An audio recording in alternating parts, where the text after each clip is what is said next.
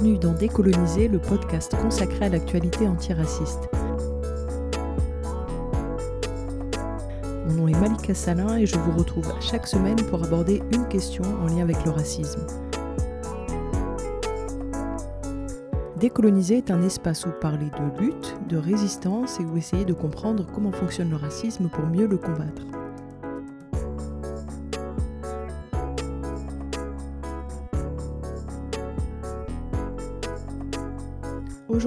Continuons cette série consacrée aux deux poids deux mesures. On est donc parti de la mise en place du code de l'indigénat et on essaie de comprendre comment l'État français a pu maintenir deux niveaux de droit, deux statuts civiques. Pour ça, on est parti la semaine dernière d'Algérie, où a été mis en place initialement le régime de l'indigénat. C'est un régime qui encadre le comportement de la population, avec des délits et des crimes spécifiques, avec des sanctions spécifiques et avec aussi des procédures spécifiques, tout ça en dehors du droit commun. L'objectif avec ce régime de l'indigénat, c'était pour la France de maintenir la population algérienne dans un état de soumission. Et l'insoumission était punie très très durement pour que ce soit dissuasif. Ce régime a ensuite été étendu aux autres colonies françaises, sauf aux Antilles, parce que aux Antilles, l'organisation de l'univers concentrationnaire des Amériques avait déjà rempli ses fonctions. La société était déjà structurée pour atteindre ses objectifs de maintien de l'ordre alors ces lois et ces règles d'exception vont disparaître dans les années 1940, mais le double système va continuer d'exister. Comment? C'est ce qu'on va essayer de comprendre aujourd'hui en revenant sur le travail très important de Sidi Mohamed Barkat autour de la notion de corps d'exception.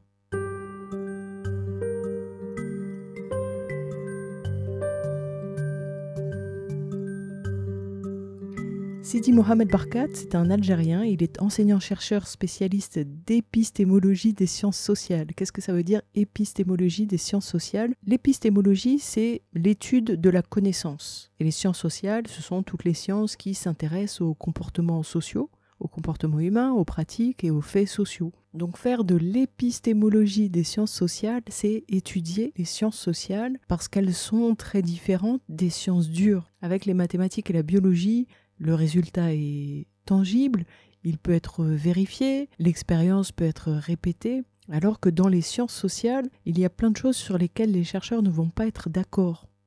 Par exemple, est-ce que l'histoire est incluse dans les sciences sociales? Ou alors, qu'est-ce qu'un fait social? Il peut y avoir des points de vue très différents là-dessus. Mais la question, ça peut aussi être, est-ce qu'on étudie les pratiques sociales? Ou alors est-ce qu'on ne tient compte que des normes sociales et des institutions? Et si vous avez écouté l'épisode de la semaine dernière, vous voyez où je veux en venir. En tant que chercheur, Sidi Mohamed Barkat a inclus toutes ces questions dans sa réflexion, notamment parce que ce sur quoi il va faire un travail important, c'est cette notion de corps d'exception.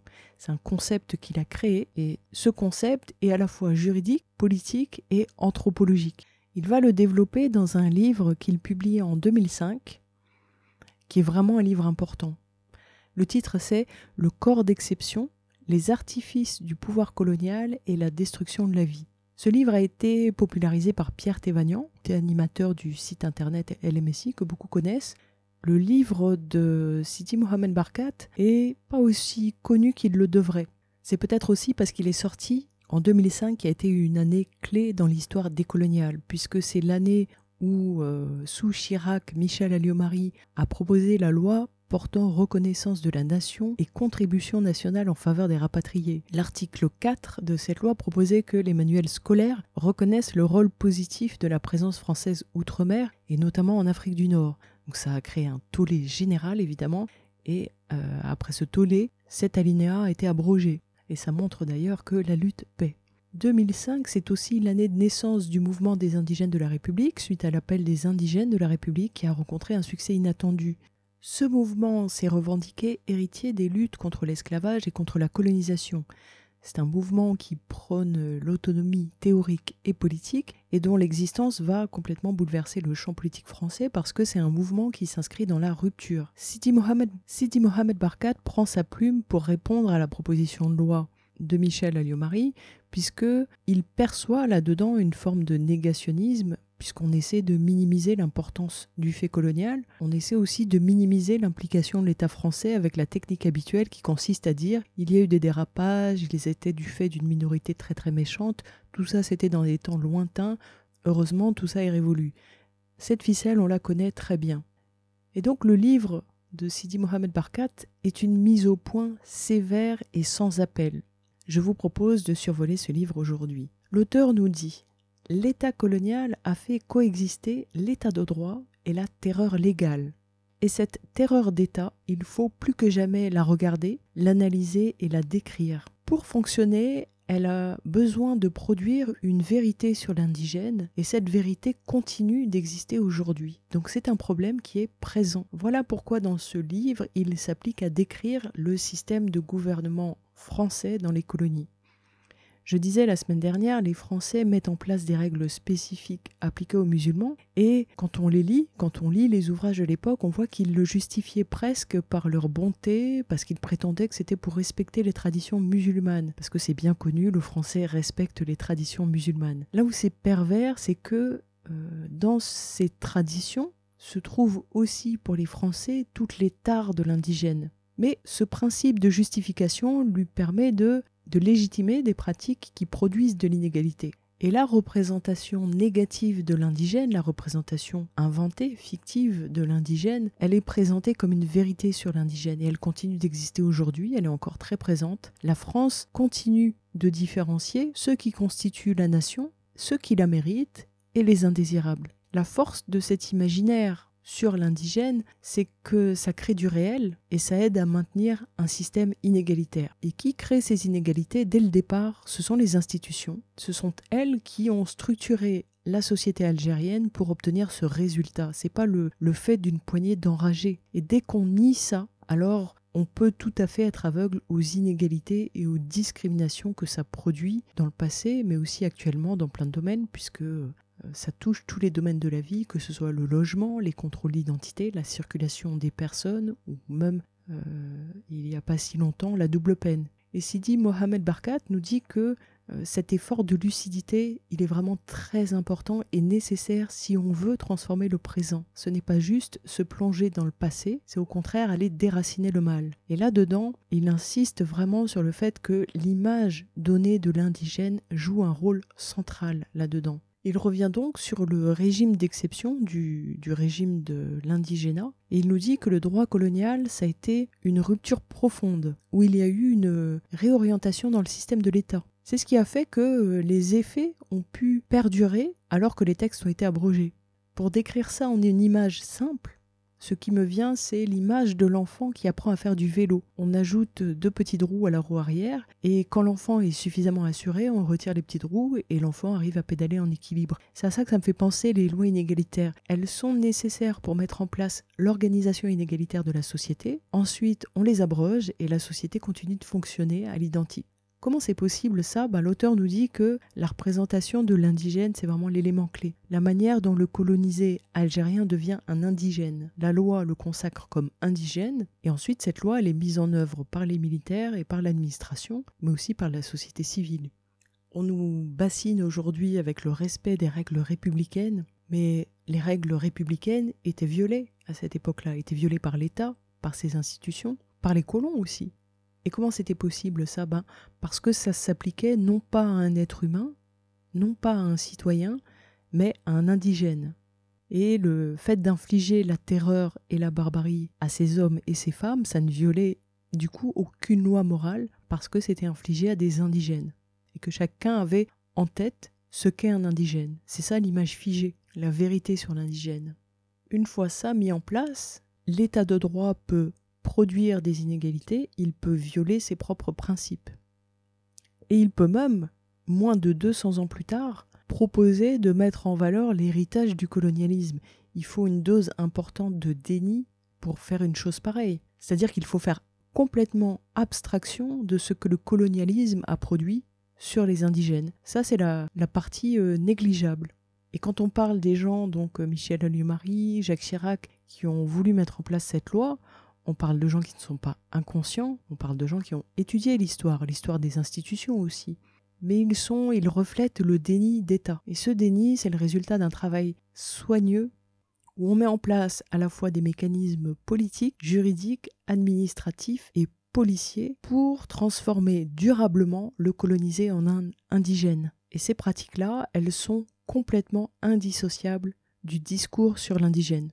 Ce sont vraiment les deux facettes d'une même politique. La semaine dernière, je citais Isabelle Merle qui écrivait qu'il n'y a pas d'un côté la norme et à côté l'exception, que l'exception participe à construire la norme. Bien dans ce livre sur le corps d'exception, Sidi Mohamed Barkat nous dit que ce moment de construction de la figure de l'indigène participe à construire une nouvelle idée de la nation française. À partir de ce moment-là, il y a la nation unie et il y a cette division de ceux qui lui appartiennent et de ceux qui devraient lui appartenir, mais qui en même temps ne pourront jamais lui appartenir. Pour illustrer ça, j'ai envie de parler de cette histoire de la naturalisation. La naturalisation, elle était vendue comme un idéal aux indigènes, et elle ne pouvait se réaliser que si l'indigène rompait avec tout ce qu'il était, et notamment avec le plus important, l'islam. Mais dans le même temps, les naturalisations dans l'Algérie colonisée, elles étaient tellement rares que des indigènes christianisés se sont vus refuser la naturalisation, ce qui est quand même le comble du comble de l'humiliation.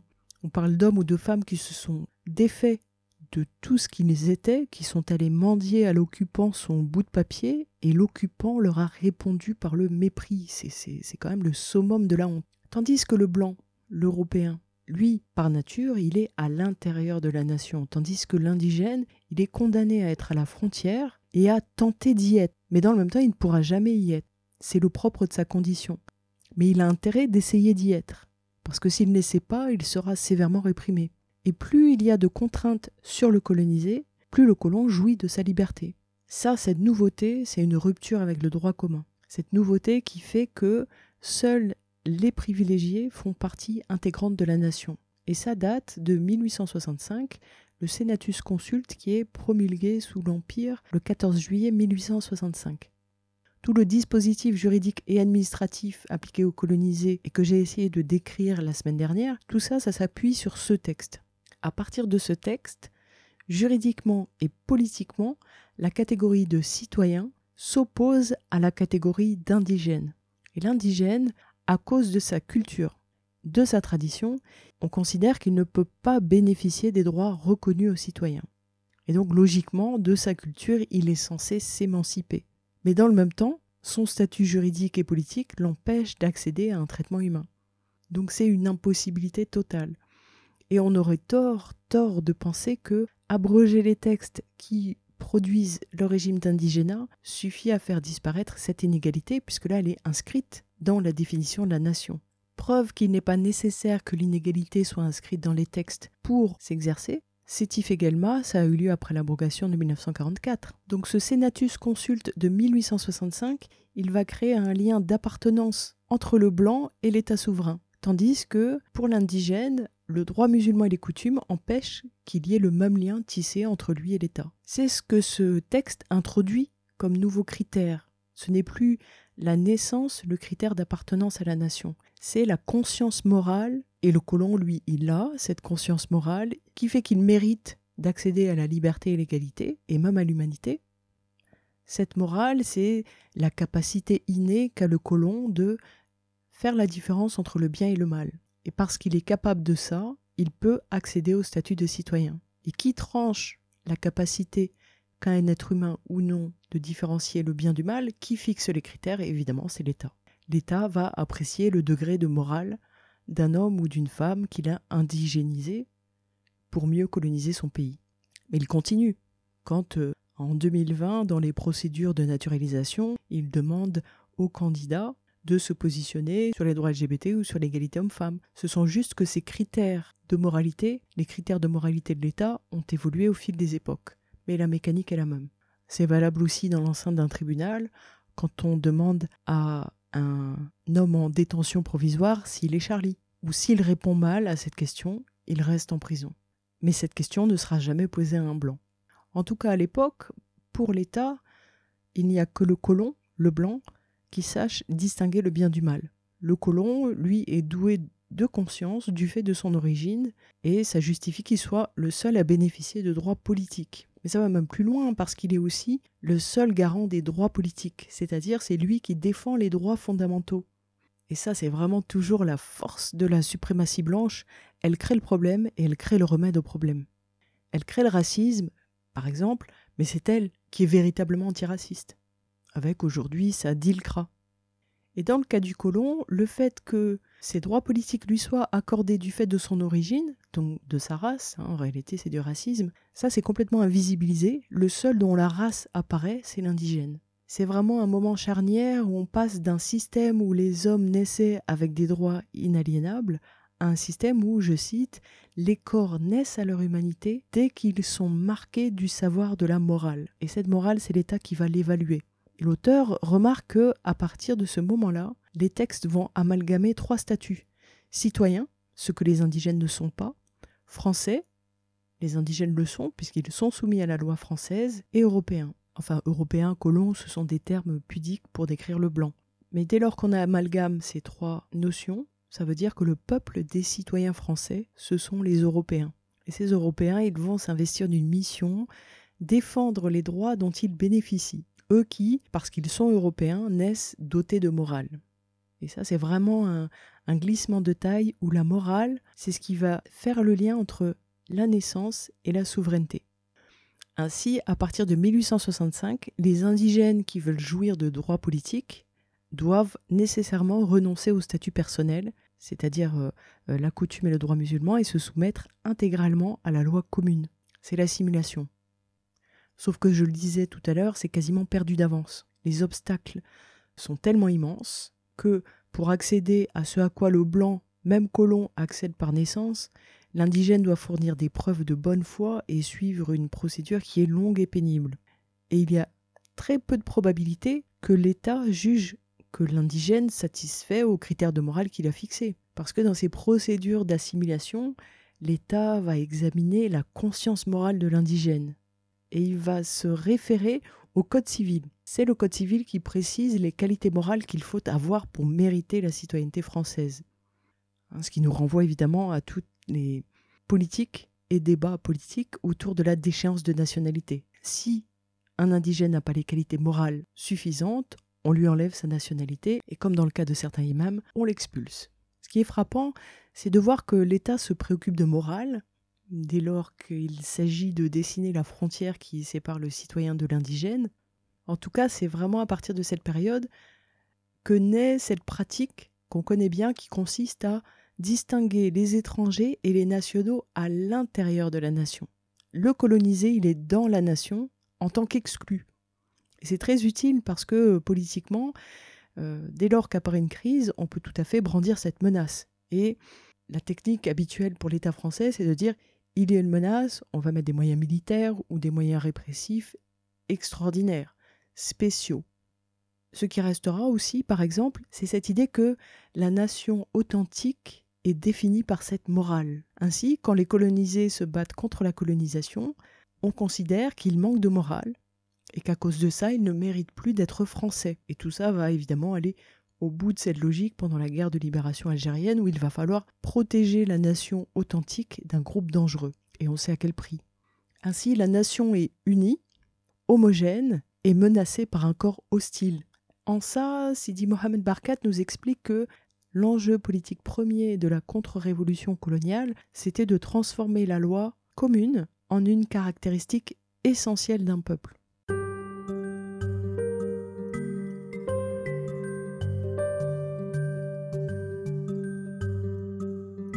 Alors on se retrouve avec un territoire, l'Algérie, où vivent des Européens et assimilés et des indigènes. Les premiers naissent dotés de morale, ce qui en fait des citoyens français d'emblée, et les seconds n'ont pas de droit politique à cause de leur incapacité de distinguer le bien du mal, qui les assigne donc au statut d'indigènes. Et c'est l'État et sa loi qui organisent et garantissent cette distribution sociale.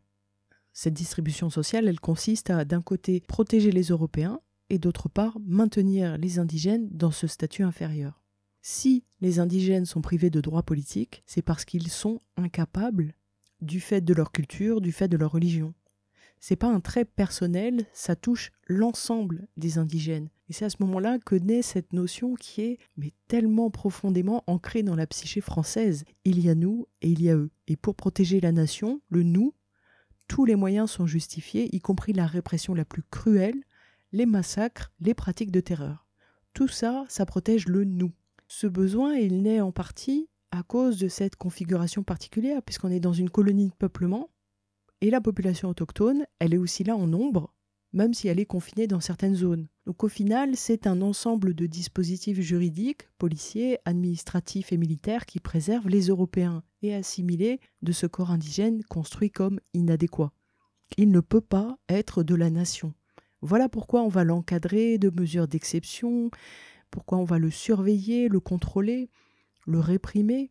L'auteur nous dit même que euh, ce qu'est l'indigène est aussi construit comme quelque chose de pathogène qui se transmet par la filiation et qui menace le corps sain de la nation. Hein, la pureté blanche, ça nous parle. Et, et c'est ce qui fait que certains rares indigènes qui sont considérés par l'État français comme méritants d'accéder à la naturalisation parce qu'ils ont fait allégeance aux institutions françaises, quand ça leur est accordé, ils doivent accepter que euh, ce soit refusé à leurs descendants, ce qui peut tout à fait pousser les gens à renoncer à avoir euh, des enfants, par exemple.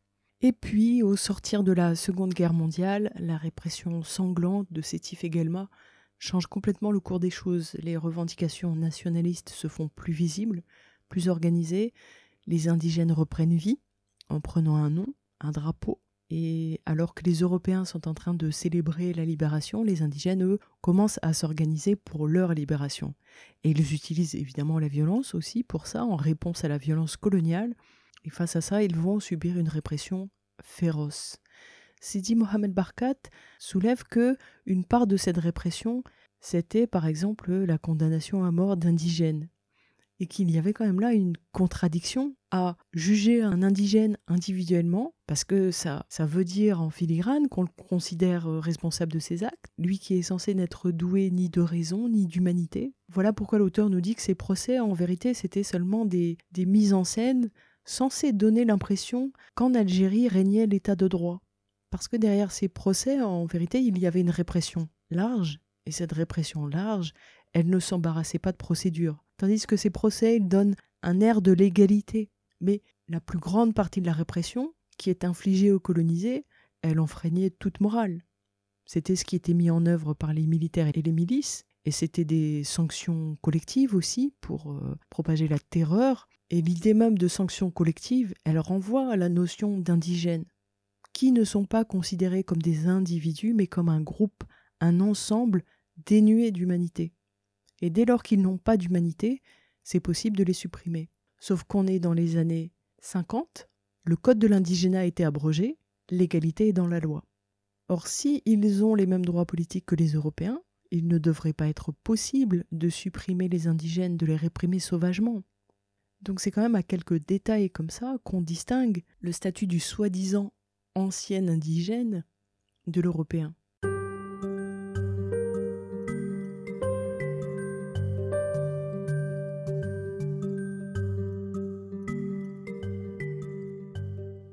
De cette période date aussi cette fameuse règle selon laquelle les colonisés doivent aimer la France. Dans la circulaire Périer, l'administration française devient l'institution qui véhicule l'image d'un État qui respecte l'égalité. Cette circulaire date de 1944, c'est évidemment pensé en référence à Vichy et au nazisme. La France devient la référence en matière d'égalité. Et ça, c'est évidemment impensable en contexte colonial la mise en application de cette circulaire, elle est complètement impossible. Donc le préfet qui la rédige, dans les faits, il va s'en remettre à l'appréciation personnelle des fonctionnaires. Ce sont les fonctionnaires qui vont devoir évaluer les comportements acceptables ou non. Mais ces fonctionnaires à qui on laisse une marge de manœuvre, ils ont toujours vécu au contact des colonisés, en percevant cela comme euh, inaptes, indignes de bénéficier de droits politiques. Et ça ne va pas changer du jour au lendemain avec cette circulaire. Voilà comment s'organise la continuité des pratiques, après que les lois discriminatoires ont été abrogées. Le préfet s'imagine peut-être que les colonisés vont démontrer sans difficulté leur amour pour la France, qui est si bonne envers eux, mais dans les faits, ces colonisés, ils vont se retrouver face à des fonctionnaires qui pensent que eux incarnent la France. Et dans cette relation-là va se rejouer le nous contre eux. C'est pourquoi le contact des agents de l'État avec les colonisés, va devenir un lieu clé. Ce n'est plus l'État qui dicte le traitement d'exception, c'est l'agent de l'État qui, après avoir apprécié le degré d'amour pour la France du colonisé qu'il est en face, va exercer la répression d'État. Et c'est aussi parce que l'abrogation des lois d'exception, elle change complètement le visage de la société algérienne. C'est un peu comme euh, l'Amérique en panique au lendemain de l'abolition de l'esclavage. La cohabitation dans l'égalité sur le territoire algérien, c'est impossible, c'est inenvisageable pour beaucoup d'acteurs, qu'ils soient militaires, civils ou administratifs. Et c'est donc autour de cette idée d'amour que va s'enclencher cette répression terrible. C'est aussi par amour de leur nation que des Européens vont massacrer 30 000 hommes et femmes et enfants dans les massacres du Nord constantinois entre le 8 mai 1945 et le 26 juin 1945. L'indignité va même jusqu'à ne pas revendiquer ces morts et en minimiser le nombre, ce qui est vraiment très lâche. Cette mécanique d'exception, elle ne fonctionne pas que sur le territoire algérien. Elle s'est aussi exprimée dans Paris, le 17 octobre 1961, une manifestation pacifique a été réprimée de manière sanglante. Sur ordre du préfet Papon, des manifestants ont été brutalisés, torturés et jetés à la Seine. Ils étaient des Algériens vivant en France, des manifestants pacifiques qui protestaient contre le couvre-feu imposé aux Algériens et contre les violences policières aussi, les tabassages, les destructions de papiers, les policiers qui se vengeaient du FLN sur les civils, et ce couvre-feu était une mesure d'exception appliquée sur le territoire français. Pour avoir protesté pacifiquement contre ce couvre-feu, ces manifestants ont été massacrés, et cette barbarie s'est exercée en plein cœur de Paris. Il a fallu des dizaines d'années avant que ce massacre soit reconnu comme tel. Il a fallu des années, des années de lutte des familles des victimes et des survivants de ce massacre, et le travail acharné de documentation de personnes comme Jean-Luc Enodi ou même euh, Daniel Marmé, et ce massacre était minimisé parce qu'il révélait la contradiction de l'état de droit. S'il n'y avait pas eu toutes ces luttes pour faire reconnaître le crime du 17 octobre 1961, ça continuerait d'être un non-événement. Parce que euh, les corps supprimés, c'était ces fameux corps d'exception. L'Algérien, qui est perçu comme un indigène, il est dans la nation, désormais même physiquement, tout en en étant perpétuellement exclu la définition que donne euh, Sidi Mohamed Barkat du corps d'exception, c'est une enveloppe instituée qui recouvre un groupe qu'on n'admet pas dans la citoyenneté et qu'on conçoit de manière arbitraire comme homogène racialement, et en même temps, ce groupe est dans la nation française, il est français, mais il est indigne de citoyenneté, de la même manière que l'indigène était soumis à la loi française, mais indigne de droits politiques. Donc c'est un état d'inclus, exclu. Et c'est pour maintenir cela que se perpétue l'image fabriquée du colonisé, cette fameuse vérité sur le colonisé. Il est dangereux, il ne peut pas accéder à la raison, c'est pourquoi on doit lui appliquer un régime spécial. Et puisque cette euh, image maîtrisée, cette vérité sur le colonisé, c'est ce qui rend possible la répression et la brutalité, alors on soumet le colonisé à un principe d'arbitraire. Ce principe d'arbitraire, il justifie tout, y compris sa mort. C'est pourquoi tout discours dégradant sur le colonisé ou ses descendants, ce n'est pas juste un discours, c'est un élément majeur du dispositif d'exception. Il n'y a pas de régime d'exception sans ce discours. Il faut s'imaginer que la condition des Algériens colonisés qui vivaient en France en 1961, elle était extrêmement difficile. La marche pacifique, c'était très courageux, c'était une marche de dignité, c'était aussi plein d'une force vitale de la part d'une population qui était privée de droits politiques. La répression a été sanglante parce que être le corps d'exception, c'est être euh, euh, dévitalisé, déshumanisé, privé même de volonté propre, de personnalité, d'identité. Et ça, c'est complètement en contradiction avec le fait de marcher dans les rues de Paris, de revendiquer son humanité. Mais pour l'État français, le corps d'exception doit disparaître derrière l'image stéréotypée. Il doit raser les murs. C'est pourquoi le moment de la visibilité des indigènes ou de leurs descendants, c'est un moment où s'exerce tant de répression physique ou symbolique. Quand on maintient dans le corps d'exception cette population, ça permet légalement de la soumettre à l'arbitraire, au sévice, à la répression et à la privation de droits élémentaires. Et ça, c'est l'État qui l'organise. Et ce sont les institutions de l'État qui le mettent en œuvre. Aujourd'hui encore, aujourd'hui encore, il se trouve des gens pour faire porter la responsabilité de ce qui s'est passé au FLN. Faire ça, c'est passer à côté de l'essentiel. Le crime du 17 octobre 1961 a été possible à cause du corps d'exception. Ce corps qui est censé ne pas apparaître. Et quand il apparaît, c'est insupportable parce qu'il il sort du cadre dans lequel on veut l'enfermer et il reprend vie. La répression, elle est là pour l'y remettre. Le colonisé qui sort de ce cadre, c'est perçu par l'État comme une déclaration de guerre. Pour conclure, c'est un livre qui est court, mais c'est un livre qui est essentiel. Au moment où il sort en librairie, toutes ces questions sont encore peu discutées en France. Nous sommes 15 ans plus tard et on comprend à quel point ce concept a apporté quelque chose de nouveau, d'essentiel pour comprendre la, condition des colonisés et de leurs descendants, avec évidemment aussi cette euh, énorme détonation politique déclenchée par les révoltes de 2005 et déclenchée aussi par les indigènes de la République qui disaient le passé n'est pas révolu. Même si les choses ne sont pas identiques, il y a un continuum. L'interdiction de faire la politique dans les quartiers, le traitement policier et judiciaire des Noirs et des Arabes, l'islamophobie d'État, l'état d'urgence, la criminalisation des luttes décoloniales, la négrophobie d'État, la romophobie d'État, le philosémitisme, tout ça, ça témoigne du fait que cette logique d'exception, elle est encore très très vivace.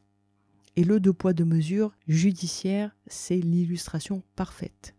Et dans le cas du deux poids deux mesures, comme dans le cas du massacre du 17 octobre, c'est très difficile de mettre l'État devant ses responsabilités puisque officiellement aucune de ces règles n'a été violée.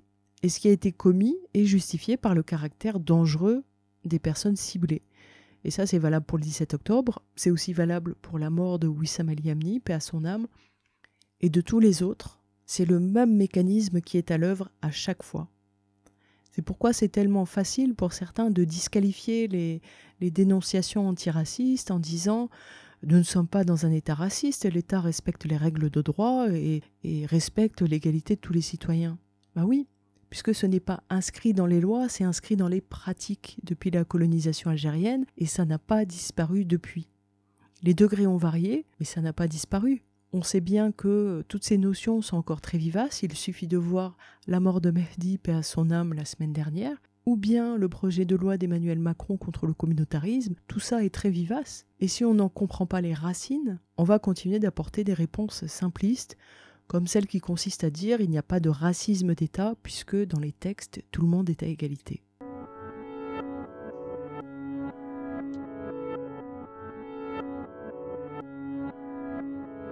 J'espère que vous avez passé un moment agréable. si vous souhaitez réagir à l'émission, vous pouvez commenter sur la page Facebook Décoloniser ou sur Twitter à Décoloniser1.